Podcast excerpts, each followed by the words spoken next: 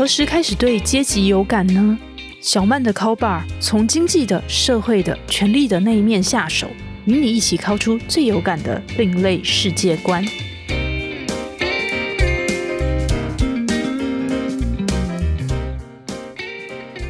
各位听众朋友，大家好，欢迎来到方格子电台小曼的 Call Bar，我是曹小曼，是一名作家。过去在体制内的时候，跑过财经跟政治线，现在也是一名独立记者。在这一集里面，我们要来聊聊访谈和田野调查的辛酸血泪。过去的节目中，我与大家分享了许多在顶层和底层社会的见闻，然后也透过采访得到许多有趣的故事。那听众们可能就会很好奇，说采访到底是怎么一回事呢？我们要怎么样去接近受访者，让受访者愿意开口讲他们的故事，并且啊，我们要如何把这些素材写下来？打造一个在理想中可以跨越社会阶级的对话空间。关于采访，每一个记者一定都有自己的一套诀窍。只听我讲我自己的，大家一定不过瘾。所以这一集啊，我们邀请了一位特别来宾，他长期关心人权还有环境保护的议题。他的内容啊，经常丰富到要增加版面。而且最最最最令我佩服的事情是呢，他从来都不脱稿，一定是准时交稿。他是我当年在新新闻周刊服务时的同事，现在他是镜周刊文化组的资深记者。他的名字是吕以荣，让我们欢迎以荣。大家好，小曼好，我是镜周刊文化组的记者吕以荣。哦，那我其实还记得我自己在当记者第一个月的时候啊，就有前辈来跟我说啊，做记者啊有三个时期，第一个时期呢是前三个月。你可以在这三个月中确认自己能不能适应这一行的步调。第二个时期呢，就是工作五到六年，这个时候啊，你大概都很确定自己的关怀，在业界呢也有自己的人脉，所以啊，转行趁现在。然后啊，接下来第三个时期就是工作超过十年，到这个阶段，大家几乎都要把自己献给新闻之神了。然后我知道易容，他刚刚跟我说他在记者这一行已经工作了十一年了，太厉害了。对我自己也不知道为什么时间就这样子过去了。我青春小鸟，你知道就死在这里了。青春小鸟都死了吗？对。那你是大学毕业之前你就已经立誓要当记者了吗？其实我以前从来没有想过要当记者，我是误打误撞才变成记者的。那你是怎么样误打误撞打到这里面？呃，我是很久以前，然后那个时候因为台湾在讨论离岛澎湖要不要设博弈特区。然后那个时候就有一个反赌联盟，就是专门在希望可以反对博弈特区的设立。那个时候我是帮这个联盟工作。然后后来因为反赌的事情告一段落之后，刚好去参访了当时联盟的一个伙伴团体，叫台湾环境资讯协会。那个时候才发现说，哎，他们其实有在做环境新闻相关的报道。他们的主编就问我说：“哎，那你要不要来试试看？”然后我就进去了，就变记者，就一直到现在。哦，所以一开始其实你是从比较 NGO 性质的媒体开始入手，这样。对我那个时候比较是非主流的媒体，然后后来才一路到现在是比较商业性质的杂志，这样。哇，这个中间的转折其实应该还蛮不一样，因为这两种媒体的类型还有里面运作逻辑真的是差异很大。你觉得这里面最文化冲击的部分在哪？嗯，这文化冲击就是在非主流媒体的时候，因为你身边会有一群非常坚实的同文层，就很多人帮你拍手叫好之类的，然后你就觉得啊，自己好棒哦，就是被大家宠爱着。然后到了主流媒体的时候，当然就不是那一回事嘛，就是你常常要写一些可能你自己没什么兴趣的东西，主管交派你的东西，或是你写了之后，其实你也不知道你的读者跟观众在哪里，然后甚至以前的同文层他。不一定会看你现在待的这个媒体的新闻，所以他们好像跟你就有点距离，有点隔阂了。然后你就会觉得说，啊，空虚寂寞，觉得冷，你知道吗？就是我需要取暖，这样。对对对，就会不知道自己的观众在哪里，或是你的同文层在哪里。可是这个事情好像后来，嗯，就也没有那么严重了啦，就算了这样子。对哦，那其实你还蛮拿得起放得下，因为。我觉得记者要找到自己的核心关怀，并且觉得说，哎，我就要在这个领域上耕耘，其实很不容易。以荣是什么时候发现自己对于人权或者环保议题是特别有兴趣的？嗯，其实我一开始并不是特别对这些新闻有兴趣，是我刚进台湾环境资讯协会的时候，第一次去跑的第一个新闻。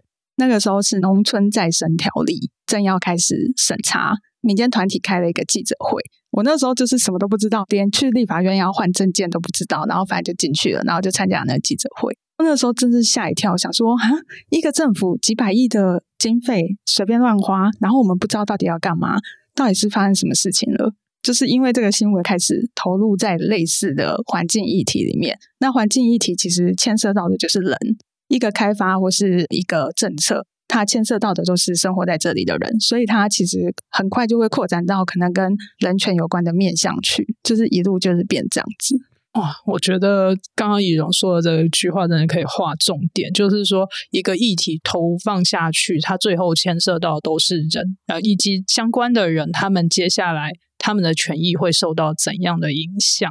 那你觉得说，哎，这一件农村再生计划，其实我记得那也是我做记者第一年。当时是在《金周刊》，我也有去跑这一则新闻。那其实那时候在社内里面的反应就说：“哎，很不错啊，政府现在要花钱呢，花钱就意味着经济会活络。那至于活络到哪里，真的是对于总部在台北的这些媒体的想象跟在地真的是非常的不一样。”那你觉得说，哎，你在当时关心这件事情的心情，跟现在回头看你的心情有没有什么样的转折，或者是有一些不同的观点或角度呢？嗯，其实我觉得当时很年轻的时候，你会很容易的选一个对或错的立场，踩在那个立场，用力的去抨击跟你不一样的那一方。像支持的人，我那时候就会觉得说，你们是。哎，这节目可以讲粗话吗？没问题。之前梁元讲了非常的多，这样 OK OK，就是那个时候就会觉得说，哎，支持这个政策的人，你们是脑袋有问题是不是？这是 Taka Day 赛吗？还是怎样？就是这明明就是政府在乱花钱，就只是让地方那些有势力的人可以拿来绑桩啊，干嘛的？然后你们还在那边支持的跟真的一样。但是我后来有因为另外一个开发案，那个时候呢，我认识了一个朋友，他刚好是在地人。他跟我说，他有一个好朋友，因为那是一个偏乡，那偏乡其实没有什么建设，也没有什么发展，大家其实都很期待那个开发案到这边之后，可以提供非常多的工作机会啊，带动地方经济啊什么的。那我们当时非主流媒体的立场，当然会觉得说，哦，就是反对啊，因为你们就是破坏这里的好山好水啊什么的。可是后来我朋友跟我说，嗯，他自己的国中同学因为贩毒被抓去关，嗯。然后他去监狱看他的这个同学的时候，他同学跟他说：“不然嘞，不去贩毒，那地方有什么工作可以做？因为他家里是做生意的，他是单亲家庭，所以其实妈妈很早就要起床，然后很辛苦什么的。他想要帮家里，可是他没有其他的经济行为可以选择，最快赚钱方法就是贩毒。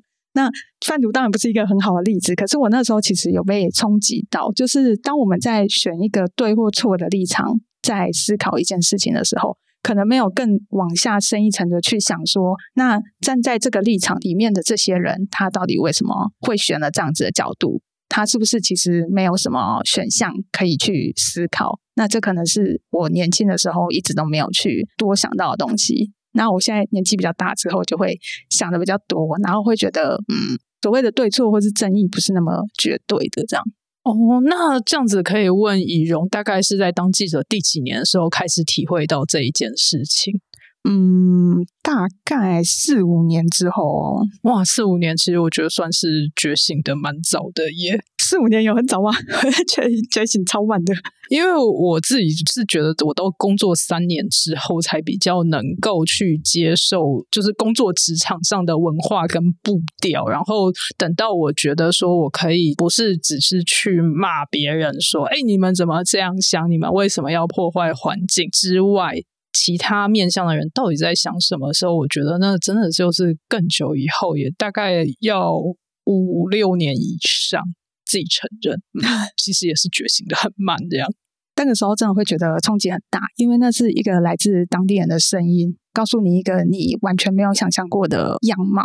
那我那时候其实反省还蛮深的，就是我会觉得我对那个地方的认识其实并没有那么的多，可是我就是以一个骄傲的姿态在对的地方指手指脚。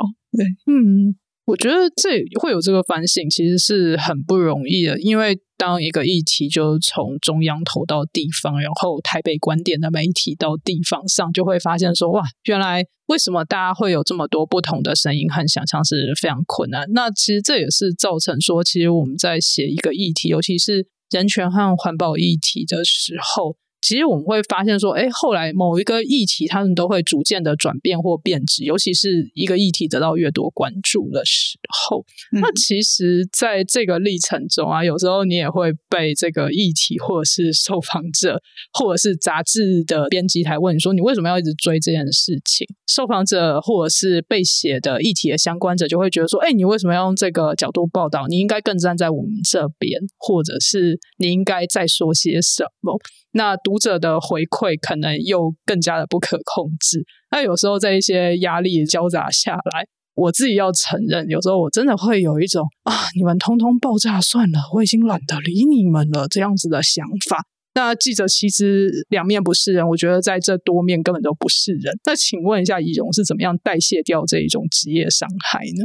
嗯，我也还蛮常遇到那种，就是写完之后，受访者可能会打电话来破口大骂，说什么“我哪有这样讲，我不是那个意思，什么什么之类的”。然后我想说，嗯，失忆吗？就是这个，我明明就有录音啊。嗯，好，是不是要重听一下录音档？但是如果就算重听，我想受访者也会说，没有，我当时的意思是如何如何，就是再次的去解释他自己这样。对，就是其实那些争辩都是没有用的。然后就是，我觉得当下我也没有办法马上就可以体谅对方有这些情绪，他的情绪往我这边扑的时候，我的情绪也会起来。可是我其实都会用一个很无聊的方法来代谢这种负面的东西。无聊方法，天啊，要听要听！就是我以前我会去我们那个公司楼下，因为那是一个繁忙的十字路口，车流量超多，然后那个十字路口很吵。在那个十字路口大骂脏话五分钟，哇天啊，好舒压哦！呃，对不起各位用路人，他们应该有没有吓到过？就是说，怎么会有一个这个小杂货在那边？没有，我想说有一个很时尚的女生对着街道破口大骂这样子。对我就是真的会站在那边，然后就是狂骂脏话。那因为真的很吵啦，车子过去可能也听不到。就是如果没有路人的话，然后就骂完就会觉得嗯，好解气呀，这样，然后就可以回去工作了。OK，对，哇。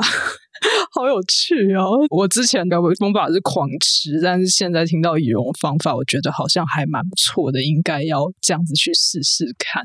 那就是跟这一些，无论说可爱也好，那有时候也会变得可悲可恨，对，可悲又可恨的受访者，以及各种单位交配被他们弄得很累之后，那就也很想问羽绒说：，哎，你现在你会觉得你比较喜欢报道人物，还是报道事件呢？嗯，其实一直以来我都比较喜欢报道事件呢，就是因为我觉得写人物需要很细腻的观察，嗯，就是你要能够从很多细节的地方来描述，把这个人写得很立体之类的。我觉得我好像比较没有这种功力，因为我自己念社会学的，所以我其实比较喜欢看这种结构性的东西，就是可能一个议题或事件，而且我就是一个喜欢讲道理的人，就是你知道，我很喜欢在报道里面就是写一些很严肃的东西。哇，那。你居然可以有塞这么多严肃的东西，而且还完全不脱稿，我真的觉得这五体投地的敬佩。因为每次那个总编在催稿的时候，都会说：“你们知道吗？你们这一群人里面只有一个会准时交稿，那个人就是易容。那你们其他人可不可以检讨一下，你们是不是造成编辑台的延宕多久？这样脱稿没办法啦，就是大家都需要酝酿一下才有办法，就是。”哎，那你怎么做到不脱稿啊？就是早点坐在书桌前酝酿，什么？对啊，听到好好积极正面的方法。对啊，然后你写不下去的时候就去喝酒，然后要不然就是去看电影哦，就不要硬坐在那边写，嗯，就去做别的事。然后你可能做两三个小时，就是耍废耍够了之后回来，就哎，突然就觉得呃，灵感来了，OK。哦，你居然耍废只要两三个小时，然后喝酒也只要两三个小时，就会那个解酒，就可以开始工作。我觉得这一点很厉害耶！不要喝到醉，不要喝到醉，因为有些人放飞自我之后，他们就回不来了。你要一次喝太多，然后隔天还宿醉这样之类的。哎，那现在羽绒有什么希望说大家可以一起来关心的议题呢？嗯，其实我最近有在关心，嗯，也不能说关心，就是我有兴趣的是，因为现在台湾不是一直在推再生能源嘛，嗯，然后它可能在中西部啊，或者是在南部一点的地方，开始有很多不一样的再生能源的建设，包括可能余电共生，或者是离岸风力发电机。我觉得这种大型的建设对于地方带来的改变是很有趣的，就是包括可能地方原本的经济生态然后人口组成，因为它可能会有很多不一样的工人进来嘛，或是各方的利益团体想要进来，就是吃这块大饼。那它可能对于台湾非都会区的地景会造成一些蛮大的改变。那我觉得这是一个非常非常有趣的东西，就里面又有人的故事，然后也有结构性的议题，这样。哦，那现在因为大家其实都对于呃化石能源的燃料，然后就会说，哎，造成空气污染，然后期待一个再生能源有规模的来供电。那要做到有规模供电，其实是对社会都冲击很大。譬如说，像哪些冲击是易容现在就可以看得到的？嗯，像我之前在台南采访的时候，刚好跟地方人士有聊到，然后他们就有提到说，其实因为当地有很多可能包括鱼电共生啊这一类的建设，所以对一些原本地价比较便宜的地方，现在开始有一些涨价的状况了。哦，就它变成一个新的标地物，对，炒土地的这个题材了嘛？对对对，那我就觉得，哎，这还蛮有趣的，因为光是一个可能地价的差别，那你就可以感觉到，应该会有不同的势力，也许会想要进来，然后也许当地原本的一些政商结构会有一些变动。嗯，真的是，如果说大家还记得我们在一开始谈到的这个农村再生条例。当时啊，就是我记得倡议的呃人物里面有一位是正大地震系的教授许世荣教授，他那时候其实就讲说，哎，现在的政治人物他们想要释放利益给地方的时候，包公共工程其实都已经不够了，最终其实都是要把土地再重新的找到新的题材，让这里面的利益可以释放出来。啊，这原来与电共生或者是发电题材，最后也是回推到土地利益这一阵，真是刻骨铭心。这样对，感觉就是换汤不换药的游戏，在不同的题材上面会一直重复的出现。对啊，在这个时空背景下，讲到农村再生都已经是两千零八年的事情了，然后我们的时空穿越了十几年后，还是有历史的既视感，还是不断的出现。那对于未来，就是以荣会持续的想要继续在记者这一条路上面奋斗吗？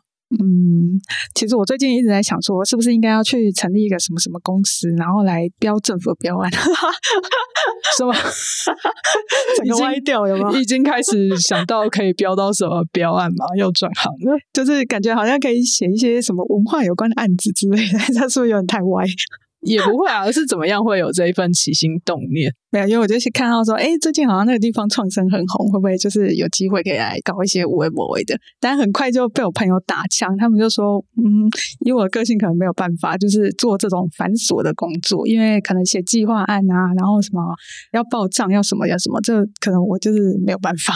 哦，那可能你要这个找一群会算账以及会注意到这些妹妹嘎嘎细节以及投案的各种流程的行政人员来协助你。因为我觉得有时候要投案，然后写计划书，其实困难点是在这一些流程要符合政府程序。对我后来想一想就觉得啊，算了，我还是认真当记者，不要在那边想那些无为不为的。哇，那看样子以荣是要终身献给新闻之神了吧？啊！开始流泪了，对对对，开始就是觉得哦，心累，天哪！啊，没关系啊，那我们就待会下节目的时候来喝一杯，两三个小时之后又可以再面对我们的稿子了，这样对，就可以坐在书桌前面了，灵感就会来找你哦。好，那这一集真的就是非常谢谢易容的分享，让我深感记者这个职业啊，不只有我感受到疼痛，所有同业的膝盖上都中了一箭。而且，就算中箭了，还是有人愿意继续耕耘和工作下去，在访谈和田野调查上面继续的燃烧自己。听了这一集的节目之后啊，不晓得大家有什么心得感想，或者是联想到哪一段人生经历让你不吐不快呢？都欢迎留言与我们分享哦。未来我将继续在小曼的 Call Bar 持续并深入分享社会阶级的议题、相关的田野调查、各种有趣的故事。我们下期再会，拜拜。